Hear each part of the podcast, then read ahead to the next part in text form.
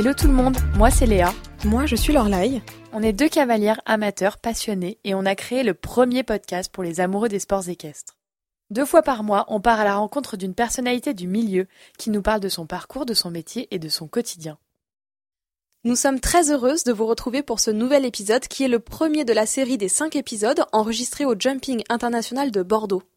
Cette semaine, c'est Elodie Ipsayen que nous sommes partis rencontrer. Elodie est physio-massothérapeute sportif pour les chevaux, mais aussi pour les humains. Elle est à la tête de son entreprise Alodis, dont elle détaillera l'activité au cours de cette discussion. Alodis, c'est entre autres une gamme de soins et d'argile qu'elle a développée elle-même avec des produits naturels. Elle accompagne de nombreux cavaliers et chevaux de haut niveau chaque semaine. Elle s'occupe notamment des chevaux de Philippe Rosier ou encore Camille Condé-Ferreira. Si vous êtes un auditeur assidu, vous avez déjà entendu parler d'Elodie car Camille, lors de notre enregistrement, épisode 8 pour info, nous avait longuement parlé des bienfaits du travail d'Elodie sur ses chevaux. Elle avait semé, chez nous, l'envie d'en savoir un peu plus sur ce métier encore trop peu connu du grand public. Il faut que l'on vous dise, quand nous partons, enregistrer des épisodes sur un concours, c'est génial, car nous arrivons à mutualiser les temps et frais de déplacement pour rencontrer différents invités rassemblés sur le même événement. Sauf que, les conditions ne sont pas toujours optimales pour enregistrer avec une bonne qualité de son. Des cinq épisodes qui vont suivre, celui-ci est le seul qui nous a donné du fil à retordre pour trouver un endroit calme. Aussi, il y a un peu de bruit autour de nous vers le milieu de l'épisode et nous en sommes vraiment désolés. On espère que vous prendrez quand même beaucoup de plaisir à découvrir Elodie qui est, vous le verrez, une personne passionnée et passionnante. Vous le savez, le bien-être animal est un thème qui nous tient très à cœur, puisque nous abordons ce sujet avec la plupart de nos invités. Nous avons alors découvert l'entreprise Éco-Végétal. Éco-Végétal Sols Équestres est spécialisée dans la stabilisation des sols intérieurs et extérieurs pour le bien-être de vos chevaux, box, paddock, carrière, etc. Elle vous accompagne aussi dans la conception et la réalisation de vos écuries actives. Mais les écuries actives, c'est quoi? C'est un concept d'hébergement pour les chevaux qui s'inspire de leur mode de vie en liberté. L'objectif est d'associer le bien-être des chevaux et une écurie fonctionnelle et confortable. Le concept éco-végétal écurie active change la vie des chevaux et facilite le quotidien de tous. Bien-être du cheval, faible entretien, confort, praticable toute l'année. Le cheval peut ainsi se nourrir en continu en répondant à ses besoins nutritionnels. Tous les équipements sont conçus pour favoriser son confort. L'écurie active permet au cheval de se sociabiliser, d'évoluer au sein d'un groupe et de gérer son temps selon ses envies. Les écuries actives incitent alors le cheval à la marche pour garder une activité physique régulière. Des écuries idéales pour le bien-être de vos équidés, mais aussi pour les propriétaires qui retrouvent des chevaux calmes et toujours disponibles. Allez, c'est parti. Bienvenue dans I Am an le podcast. Salut Elodie, et du coup je vais dire aussi bonjour à l'invité qui est à côté qu'on annoncera un tout petit peu plus tard, c'est la surprise de cet épisode pour la première fois. On a quelqu'un qui va se joindre à nous, qui va nous retrouver euh, au milieu de l'épisode. Donc Elodie, tu es alors masseuse kinésio-thérapeute si je me trompe pas. Masseuse. En fait, tout ce qui est thérapeute, le terme thérapeute est rapporté au vétérinaire. D'accord. Nous, on protège bien et on fait très attention de rester dans notre secteur qui est le bien-être. D'accord.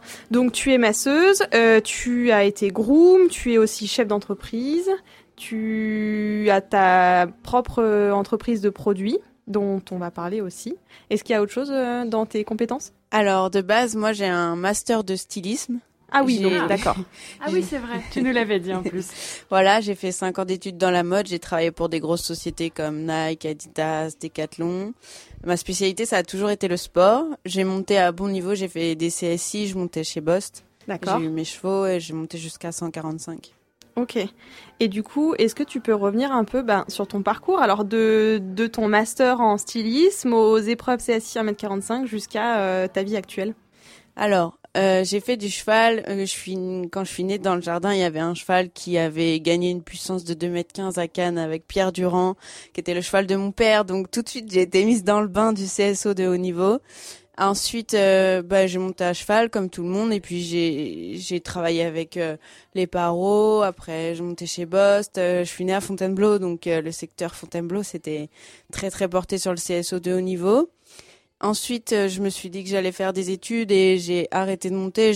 C'est à ce moment-là que je faisais des CSI en 145 et puis j'ai décidé de faire des, des longues études, donc 5 ans d'études à Paris.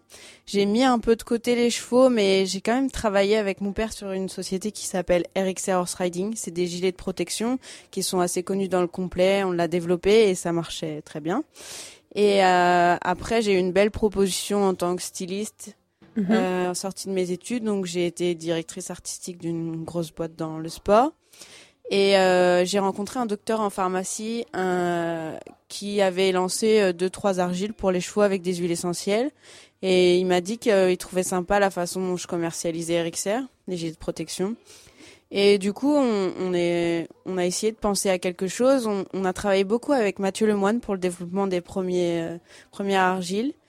Et, euh, et puis l'argile est parti avec Mathieu Lemoine au jeu à Rio. D'accord. Et Donc 2016, c'était il y a 4 ans déjà. Exactement. Et euh, le, ce fameux docteur en pharmacie n'avait plus le temps de développer ça et je me dis comment je vais être légitime, je peux pas laisser ce projet arrêter, c'était trop beau.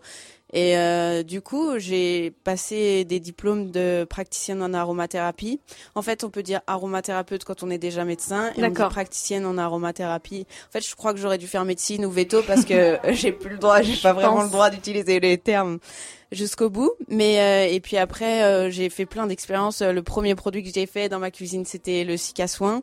J'ai fait du bain-marie avec. enfin voilà, c'était vraiment très artisanal et, et j'ai adoré. C'est c'est devenu euh, une passion. Donc j'avais ce job qui me prenait quand même beaucoup de temps où je voyageais beaucoup. Euh, et puis ça à côté. Et puis c'est devenu une passion. Et je me suis dit comment je vais être légitime de vendre des produits de soins alors que je suis pas dans le soin? Et j'ai trouvé cette formation de massage et je me suis dit, oh, c'est top, c'est le bien-être. J'ai toujours aimé faire des soins à mes chevaux. Et du coup, j'ai passé la formation de massage et j'ai commencé à travailler à Grosbois avec des entraîneurs comme Franck Leblanc. Et euh, je faisais ça à côté de mon travail. Et puis un jour, je me suis dit, allez, je me lance. Pourtant, je gagnais très bien ma vie. J'habitais à Paris, tout allait bien. Et je me suis dit, non, allez, c'est parti, euh, je me lance. Je suis partie vivre dans le sud. J'ai commencé à travailler avec l'élevage Massa euh, en dressage. Et puis, euh, je me suis associée au Sun Tour, qui était ma première grosse tournée. J'ai fait mes premiers stands. Et puis après, je me suis dit, je veux faire du haut niveau, parce que c'est ce qui me plaisait, c'est ce que j'ai fait moi. Et je suis montée en Normandie. Et euh, j'ai commencé à travailler un peu, euh, j'ai fait les chevaux de Pénélope. Euh, et sur un concours à Deauville, j'ai rencontré Patrice qui a été très intrigué par mon produit en olfaction pour le stress parce que les huiles essentielles, ça travaille sur le psychique et il a adoré. On a commencé à travailler ensemble et puis de là, euh, voilà où on en est aujourd'hui. Aujourd'hui, je m'occupe quand même de beaucoup de cavaliers de, de haut niveau français et, je pense que mes produits ont aussi euh, sont dans pas mal de groomies. Comme quoi, euh, on peut avoir tout fait et puis revenir au cheval et, vivre de sa passion. Alors moi, je rebondis un peu sur ce que tu viens de dire. D'une part, est-ce que ça n'a pas été difficile d'arrêter de monter à cheval pour faire tes études? Et ensuite, est-ce que ça n'a pas été difficile de tout arrêter pour retourner dans les chevaux? Honnêtement, ça a été très difficile d'arrêter. En plus, ça a été très brutal parce que c'était tout au début de mes études. Je pensais que je pouvais continuer à faire les deux, à cumuler tout. Et en fait, non, il fallait faire un choix, même financièrement. C'était pas possible de, tout faire. Et ça a été un traumatisme. Du jour au lendemain, j'ai arrêté les chevaux et je me suis dit, je veux plus entendre parler des chevaux parce que c'était trop traumatisant d'être à ce niveau-là. Et mais bon, quand on les aime, malheureusement, on ne peut pas pas les quitter totalement. Et euh, ensuite, oui, ma vie parisienne, euh, styliste, euh, voilà, avant j'étais tout le temps très bien habillée, maquillée, propre. Aujourd'hui, je suis pleine d'argile, de copeaux dans les cheveux et je l'assume et je me préfère comme ça. Et pour rien au monde, je changerai ma vie. Et du coup, il, il ressemble à quoi ton quotidien aujourd'hui, donc ton quotidien de masseuse et de chef d'entreprise Si tu peux nous dépeindre un tout petit peu ta vie, ça ressemblerait à quoi? Alors le lundi, mardi, euh, déjà le dimanche dans la nuit, je rentre de concours. donc c'est-à-dire que je vais dormir 2-3 heures. Euh, à 8 heures, entre 8 heures et 9 heures, mes employés ils arrivent. Donc j'en ai deux. Euh, là, on fait un point sur ce qui s'est passé dans le week-end, les facturations, les tout, tout l'administratif. Et on gère la production de la semaine. On fait un plan. Donc aujourd'hui, le laboratoire il fait environ 80 mètres carrés. Et euh, on a un espace de stockage à côté. En tout, on doit avoir 150 mètres carrés de d'emplacement. Et c'est chez moi. C'est j'ai ma maison. De ma maison, je vois mon labo. C'est ma vie. Ça me fait vibrer. Je peux pas imaginer me lever le matin et pas voir mon labo, pas voir euh, ce qui se passe chez moi. C'est mon Alodis, c'est mon bébé. C'est sorti de mes tripes. Et aujourd'hui, ma vie, c'est ça. Je respire, je me réveille. Euh, la première chose que je fais, c'est checker mes mails, voir mes commandes. Euh, dans la nuit, ça m'arrive de me réveiller, d'aller au labo en pyjama et de mettre ma ma blouse par dessus euh, pour pour lancer un nouveau produit. C'est c'est c'est ma vie, c'est ça. Je vis pour ça. Ensuite, donc du lundi au, au mercredi, en général, c'est c'est vraiment du bureau, du développement. Je vais faire les suivis des chevaux que j'ai en mensuel. Je vais beaucoup à Deauville. Hein. Mes plus gros clients, c'est Deauville et Fontainebleau. Et parce que c'est le plus pratique, j'habite à une heure de Deauville. Et le mercredi, bah, go concours. On y va, on, se prépare, on, a réservé notre hôtel, on est prêt, on, fait notre route et puis euh, et puis ah, on fait le programme, on va voir nos chevaux comment ils vont et puis après je fais mes chevaux de une demi-heure avant, une demi-heure après. J'en ai euh, là à Bordeaux, j'en ai huit pour moi, c'est pas beaucoup. À Paris, j'en avais 15 par jour. Voilà, jusqu'au dimanche. Et donc, je voyage tout le temps. Et je suis généralement euh, trois semaines sur quatre en déplacement. Tu nous as parlé de ton bébé, donc. Et on aimerait bien que tu développes un peu l'idée. Comment est-ce que ça t'est venu? Comment est-ce que tu gères euh, cette partie-là de production? Comment est-ce que tu arrives à justement toujours te renouveler et savoir euh, quel produit tu vas créer? Nous, on est un peu intéressés par ça. Que tu nous expliques un peu. Et quelque chose. Aussi toute la partie éco-responsable, un peu RRR que tu, on va dire que tu euh, développes énormément, sur laquelle tu te bases beaucoup, je crois, j'ai l'impression. Oui, exact. Alors euh, aujourd'hui, comme c'est mon bébé, je veux qu'il soit à mon image. Bon, c'est peut-être un peu prétentieux, mais je veux que ce soit sain, euh, classique. moi, je pense être quelqu'un d'assez simple et et je veux en fait me rapprocher du naturel des chevaux en leur apportant le plus parce que ce qu'on leur demande bien sûr c'est plus que que ce qu'ils feraient naturellement mais tout ce que je développe, ça vient. En fait, le massage c'est une base, c'est un peu mes tests.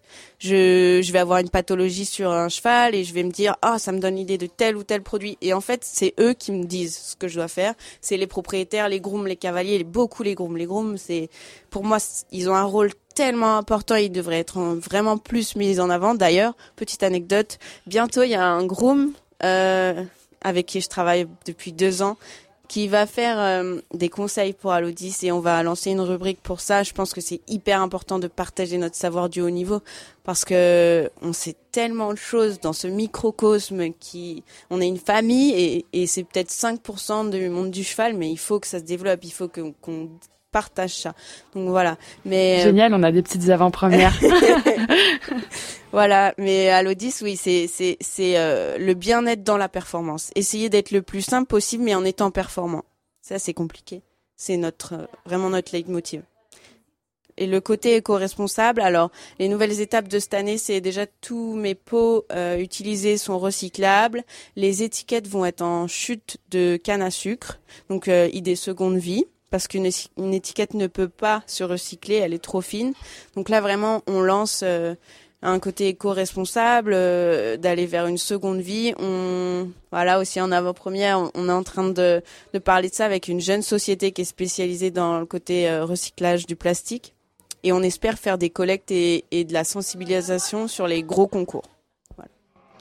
On est euh, nous aussi un peu entrepreneuses, on s'est lancé un peu avec le podcast, mais on aimerait que toi tu nous donnes un peu ton point de vue là-dessus. Qu'est-ce que c'est de se lancer, les risques, la peur au départ? Tu t'es pas posé toutes ces questions, t'es allé et ça a marché? Honnêtement, j'ai eu la chance de faire un métier avant où je gagnais très bien ma vie. Du coup, j'ai mis beaucoup d'argent de côté, enfin assez pour pouvoir faire à l'Odis. À l'Odis, je l'ai monté avec une toute petite somme et j'ai été petit à petit parce que j'ai fait de ma cuisine, c'est devenu euh, j'ai vraiment été par étapes. J'ai beaucoup de mal avec l'idée d'avoir des investisseurs parce que j'ai peur de ça. Quand on a un enfant, on n'a pas envie de le confier à quelqu'un d'autre. Et euh, mais cette année, je dois apprendre à déléguer parce que je manque de disponibilité et ça c'est c'est la peur que j'ai. C'est je veux tout donner, mais je peux pas être partout. Ça c'est ce qui me fait le plus peur en étant chef d'entreprise. C'est toutes ces casquettes que je peux avoir Et euh, le souci de déléguer, après oui, ça fait peur. Tous les mois, il faut rentrer dans ses chiffres, il faut payer ses factures, payer ses employés. Euh, Aujourd'hui, euh, voilà, l'histoire, elle n'est pas totalement rentable, mais je sais qu'elle va l'être. Je préfère prendre mon temps et m'entourer des bonnes personnes.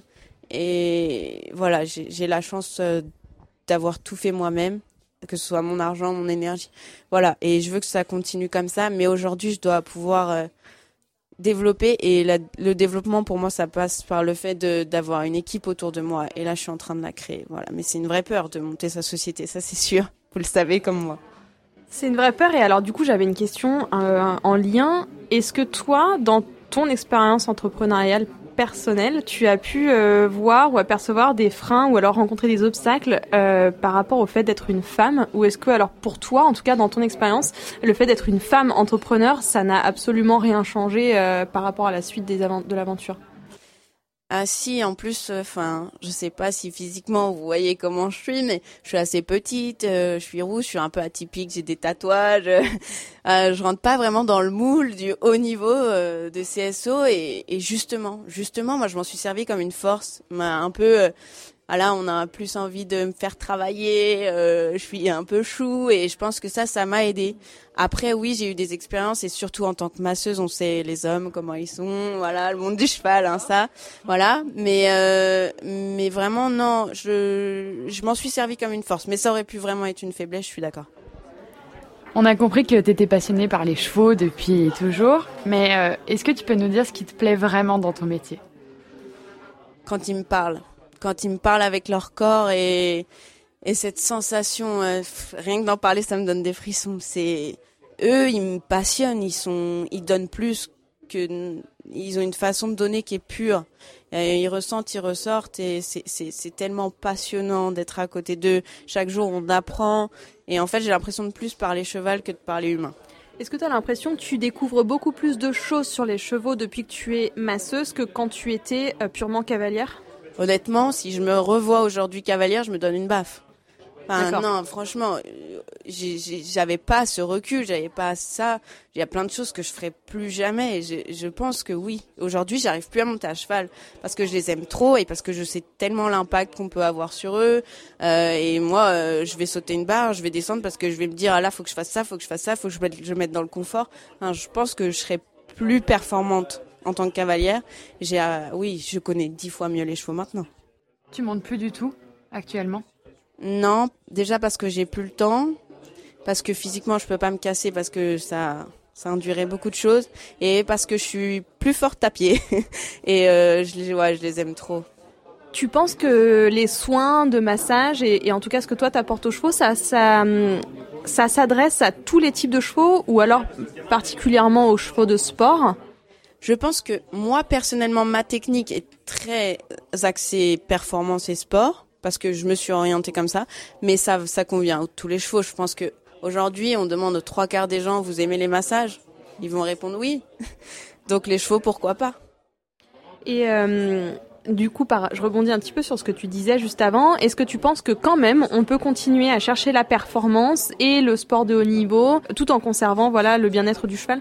Je pense que oui, parce qu'aujourd'hui, les chevaux, on les a fait évoluer génétiquement. Aujourd'hui, nos chevaux de sport, c'est des chevaux qui sont orientés génétiquement pour faire ça. Du coup, on est, on est quand même dans l'optique d'un cheval fait pour ça. Même si, bien sûr, un cheval est fait pour être dans un pré, voilà. Mais là, ce qu'on leur apporte, on est tout le temps en train de leur chercher du confort et du bien-être. Donc, euh, du coup, voilà. Je pense que aujourd'hui, oui, tout en sachant qu'on a des conséquences qui sont là. Petite pause dans cet épisode, on espère qu'il vous plaît. Pour vous reparler d'éco-végétal, ils ont déjà mené à bien de nombreux projets d'écurie active, dont on publiera des photos et davantage d'informations sur nos réseaux sociaux. Alors n'oubliez pas de nous suivre. Si vous êtes un professionnel du milieu ou si vous êtes un cavalier attiré par ce concept, n'hésitez pas à vous renseigner auprès d'Eco-Végétal Sols et Caisses pour avoir plus d'informations.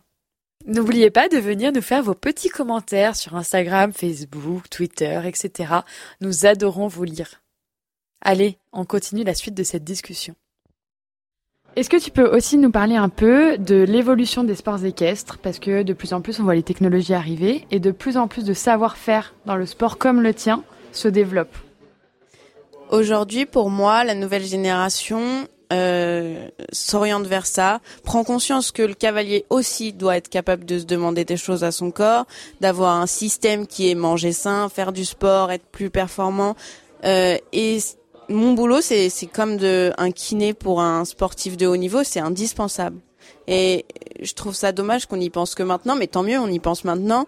Euh, J'ai un statut aujourd'hui où je fais le haut niveau et je dois représenter mon métier parce que j'ai une image, je suis un peu plus médiatisée et je le fais aussi pour tous les autres masseurs. Je veux dire, mon travail, c'est l'image de tous les, autres masseurs et c'est pour ça d'ailleurs que je m'associe à beaucoup d'autres masseurs parce que voilà, il y a 500 000 licenciés en France, je ne sais même pas combien il y a de chevaux, mais euh, je pourrais jamais faire tous les chevaux, voilà.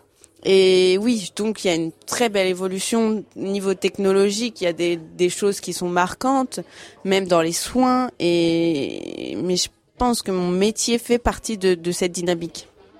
Et moi, je m'étais posé une question. Euh, Est-ce que tu penses pas que euh, finalement aujourd'hui, on peut on peut dire que peut-être on prend trop soin des chevaux, trop de coton, trop de protection, trop de ceci, trop de cela. Et est-ce que ça va pas détériorer aussi un peu euh, l'animal en soi? C'est pas une question, euh, rien de voilà. C'est, je voudrais juste ton avis là-dessus. Alors moi, je, quand euh, je trouve qu'ils vont un peu trop loin dans les soins, je les regarde et je leur dis le mieux, c'est le moins. Voilà. Après, oui, on les surprotège, mais on leur demande tellement de choses, euh, voilà, qui, qui ne sont pas faits pour. Mais c'est l'optique d'Alodis aussi, c'est se rapprocher du naturel pour donner une première réponse. Si elle ne fonctionne pas, on peut passer au chimique, etc., etc.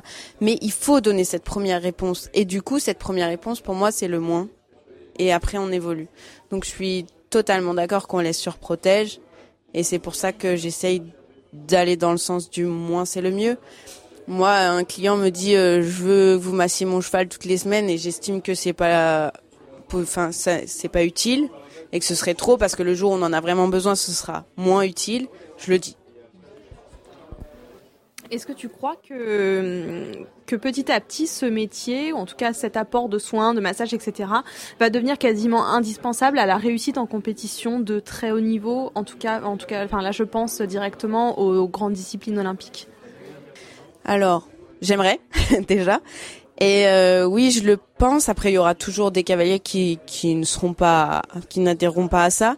Mais oui, parce que moi, je vois le nombre de cavaliers de haut niveau avec qui je travaille. Enfin, clairement, et, et ça augmente à chaque concours. J'ai l'impression. Euh, oui, oui, ça va devenir indispensable parce qu'on fera partie de la boucle autant qu'un groom. euh, et oui, j'espère en tout cas. Et le cheval a besoin de ce confort. Et on est là aussi pour donner un regard extérieur sur des soins, euh, apporter le petit plus qui va faire la différence. Et ce petit plus, il est pas négligeable. Les grooms qui travaillent avec moi aujourd'hui, ils me disent un concours avec toi ou sans toi, c'est pas la même chose. Les chevaux, ils le vivent pas pareil. Et ça, c'est important. Je rebondis juste sur ce que tu disais avant. Euh, tu t'autorises à dire ce que tu penses aux cavaliers, des chevaux que tu masses? Tu t'es sans filtre avec eux, ça te pose pas de soucis là-dessus? Alors, bien entendu, il y a du politiquement correct et j'ai j'ai quand même euh, des propriétaires et des cavaliers d'un certain niveau. Il y a une façon de dire les choses, mais j'estime que c'est mon rôle de dire. Et je me suis déjà retrouvée dans des situations où ça m'a posé des cas de conscience, mais j'ai été jusqu'au bout de dire la vérité parce que c'est mon rôle. hum, Et avant tout, je suis là pour le bien-être des chevaux. Et euh, j'avais une autre question aussi, c'était de savoir, euh, quand tu les vois en piste, les chevaux que tu masses, tu te, ça te forme une certaine pression, j'imagine Ou pas du tout tu, Tout arrive à t'en détacher, tu prends du recul Non, je m'en détache pas du tout. Les chevaux que je vois souvent, c'est mes chevaux. Il y a une partie de moi en piste avec eux. Et ça, euh, ça me donne des frissons. Aujourd'hui, je monte à cheval par procuration. Et vous savez bien, par procuration, avec quel type de cavalier de cheval, c'est incroyable. Je me disais encore tout à l'heure, en, massant les chevaux là, avant le début du jumping, mais quelle chance j'ai d'être là. Quelle chance. Incroyable. Tu te rappelles un petit peu de, enfin, euh, du coup, rien à voir avec le fil des questions qu'on avait prévues, mais c'est pas grave, je vais y revenir juste après. Quand tu dis quelle chance, de réaliser à l'instant T, être dans le moment, vivre le moment, en te disant vraiment j'ai de la chance. Est-ce que si on avait dit à la fille qui bossait à Paris dans le design, etc., si on lui avait dit euh, de but en blanc tu vas aller vivre ça, est-ce que tu aurais signé à l'époque pour vivre tout ça? Euh, sûrement j'aurais signé mais je manquais de maturité à l'époque pour être capable de gérer ce stress-là. C'est un stress et une pression énorme. Il y a d'autres masseurs qui travaillent avec moi qui me le disent. Euh, mon créneau, le haut niveau, c'est au niveau vraiment stress, implication, temps. Euh, enfin, en concours, je regarde ma montre pour pouvoir euh, masser, et ça, ça c'est faut faut être performant en étant dans le timing. Et ça, c'est très dur dans le bien-être. Mm. Et justement, alors euh, là, on est à Bordeaux. Tu nous disais que tu avais 8 chevaux. Est-ce que tu peux nous expliquer un petit peu du coup le programme des soins pendant le week-end, par exemple sur un cheval qui est censé aller courir euh, le Grand Prix 5 étoiles du dimanche Comment tu t'organises? Combien de fois tu le masses? Et est-ce qu'à chaque fois tu des orientations différentes? Comment tu voilà comment tu gères en fait tout le programme soins euh, du week-end? Alors, je peux prendre un exemple Prestige de Philippe Rosier. Alors Prestige, l'ai massé, donc il est arrivé. Quand il sort du camion, il s'installe, etc. Et après, on met en place euh, avec Maude, qui est la groom de, de Philippe. Comment on fait Le premier jour, je fais un peu un décrassage entre guillemets. Je regarde tout, on essaye de mettre à place. S'il y a des choses où où je peux aller en profondeur ces jours-là. Vraiment, euh, donc on regarde, après Philippe il les monte, là il y avait la warm-up, et puis après je les remasse, on revoit qu'est-ce qui va, qu'est-ce qui va pas, et là c'est vraiment, le premier jour c'est le check-up.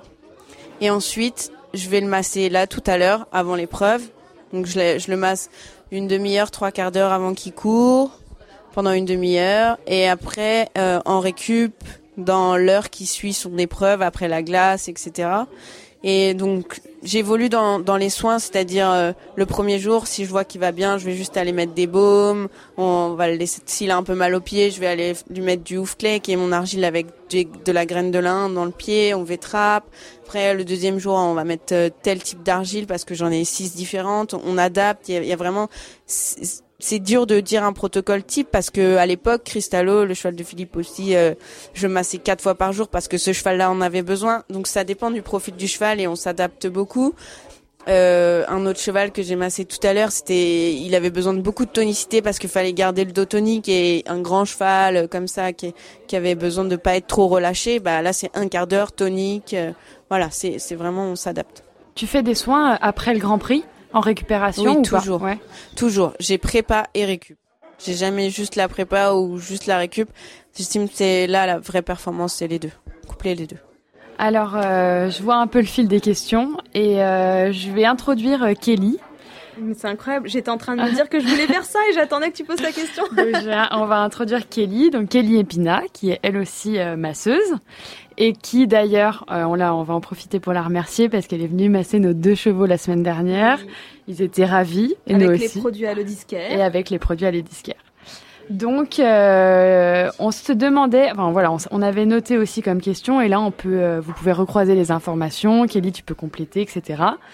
Euh, dans les écuries dans lesquelles vous allez, ou pas, dans, plein d'autres. Est-ce que vous pensez qu'il y aurait des choses à mettre en place pour que on tende encore plus vers du bien-être animal, pour euh, créer un quotidien plus confortable pour les chevaux, etc. Qu'est-ce que vous, vous auriez envie de mettre en place dans ces écuries, dans ces écuries-là? Bonjour les filles, merci d'avoir pensé à moi. Alors moi, je vais rebondir sur euh, les types de chevaux qui, euh, qui ont besoin de, ce type de soins.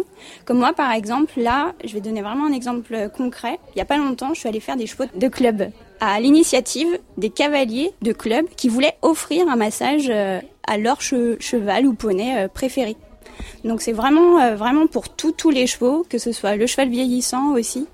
Donc on peut vraiment dire que c'est vraiment pour tout type de chevaux. Ils ont vraiment tous besoin, que ce soit même un jeune cheval, pour la préparation, à trois ans déjà, on commence déjà à leur demander énormément. Mm. Donc euh, de les prendre au plus tôt ou même au plus tard. À chaque moment de leur vie, ils ont besoin de nous. D'accord. Et par rapport à ce que vous pouvez euh, observer dans les différentes écuries et du coup tout profil d'écurie parce que toi Kelly je sais que tu travailles beaucoup avec la course aussi. Euh, tu as un autre peut-être type de clientèle. Tu as un, un type de clientèle très large très mixte. Euh, quand euh, Elodie toi tu es très haut niveau. Est-ce qu'il y a des choses assez récurrentes qu'on fait euh, nous parce que je dis nous parce qu'on fait partie des on va dire des équitants classiques qu'on fait qui mériteraient justement de d'évoluer d'être adapté d'être euh, fait autrement peut-être par rapport à ce que vous pouvez euh, voir dans le bien-être animal. Et je pense par exemple, je sais pas, à l'alimentation pour les ulcères ou toutes ces petites choses-là. Les écouter, s'adapter. Il n'y a pas, il euh, y a rien qui est écrit. On se fixe des fois sur des euh, des, des, idées reçues, des stéréotypes. Et en fait, il faut sortir de ça. Il faut vraiment un cheval. C'est comme pas une personne est, est pareil. Et pour eux, c'est exactement pareil. Toujours personnalisé au maximum, que ce soit dans leur gestion, que ce soit dans leur alimentation. Il n'y en a pas un qui peut euh, avoir la même chose. Euh, aujourd'hui, euh, on, entend beaucoup parler du bien-être animal. On en a parlé, je sais que vous, en tout cas Kelly et je crois que les deux vous écoutez souvent les, les podcasts, on en a parlé avec Kamel on évoquait le fait qu'à Rotterdam, euh, il y ait des personnes qui soient venues interrompre euh, euh, les parcours. On sait aussi que nous, par exemple, dans la région, on a entendu ça récemment, il y a des centres équestres ou des écuries qui reçoivent des tracts de la part de, groupements, qui sont contre l'utilisation du sport, du cheval pour le sport. Qu'est-ce que vous, vous en pensez? Est-ce que vous... Bah, je veux dire, vous, votre mission vraiment votre l'essence de votre métier, c'est de d'assurer le bien-être du cheval. Donc vous qui êtes là pour le bien-être du cheval, qu'est-ce que vous pensez euh, de ces actions-là et de ces idées-là? Ces idées-là, pour moi, elles font avancer le débat, bien sûr. Elles font, se font poser des questions. Il faut savoir leur répondre. Et à ces personnes-là, euh, comme euh, il y a eu à Rotterdam, j'ai envie de leur dire, vous savez, c'est quoi mon métier? C'est de masser des chevaux. Donc euh, juste, faut pas fermer le débat à ces personnes. Elles sont là pour le faire avancer. La preuve, là aujourd'hui, le bien-être animal, c'est vraiment au cœur d'énormément de tables rondes, de la filière, etc. Donc c'est ça bouge, c'est en train d'évoluer. Je dis pas qu'on est à tous euh, dans toutes les écuries, tout est archaïque. Comme dans tous vos podcasts, vos invités, ils ont euh, tous une idée du bien-être euh, bien à eux. Ils essayent de faire les choses. Ils ont une intention, vraiment, d'aller vers euh, ce sens-là. Donc il faut discuter avec ces personnes-là parce qu'elles ouvrent du coup la question au grand public aussi. Moi, je suis totalement d'accord avec toi. Je pense que leur fermer la porte et dire euh, c'est n'importe quoi, etc., c'est complètement clore le débat. Aujourd'hui, euh, c'est ce que Kamel nous disait. La preuve en est, c'est qu'aujourd'hui, on vous pose des questions, ça avance et c'est super. Et je pense qu'il y a plein de choses qui vont être mises en œuvre. Donc, euh, donc c'est bien, c'est positif pour notre milieu. Elodie, si tu veux rajouter quelque chose. Bah déjà, si on est là, et si on existe et que notre métier existe et qu'on a une intention vers le bien-être du cheval, voilà. Et il faut pas oublier aussi que les chevaux, ça fait travailler et vivre tellement de gens. Il faut prendre ça en compte que sans les chevaux, euh, qu'est-ce qu'on ferait? On serait là, non? Non. Voilà. C'est sûr. Euh, j'ai envie de dire, ça fait travailler, ça fait vivre beaucoup de gens et c'est aussi, euh, ça fait avancer aussi d'autres personnes par l'équithérapie, par euh, le, on va dire l'équitation ou en tout cas l'utilisation du cheval en soins.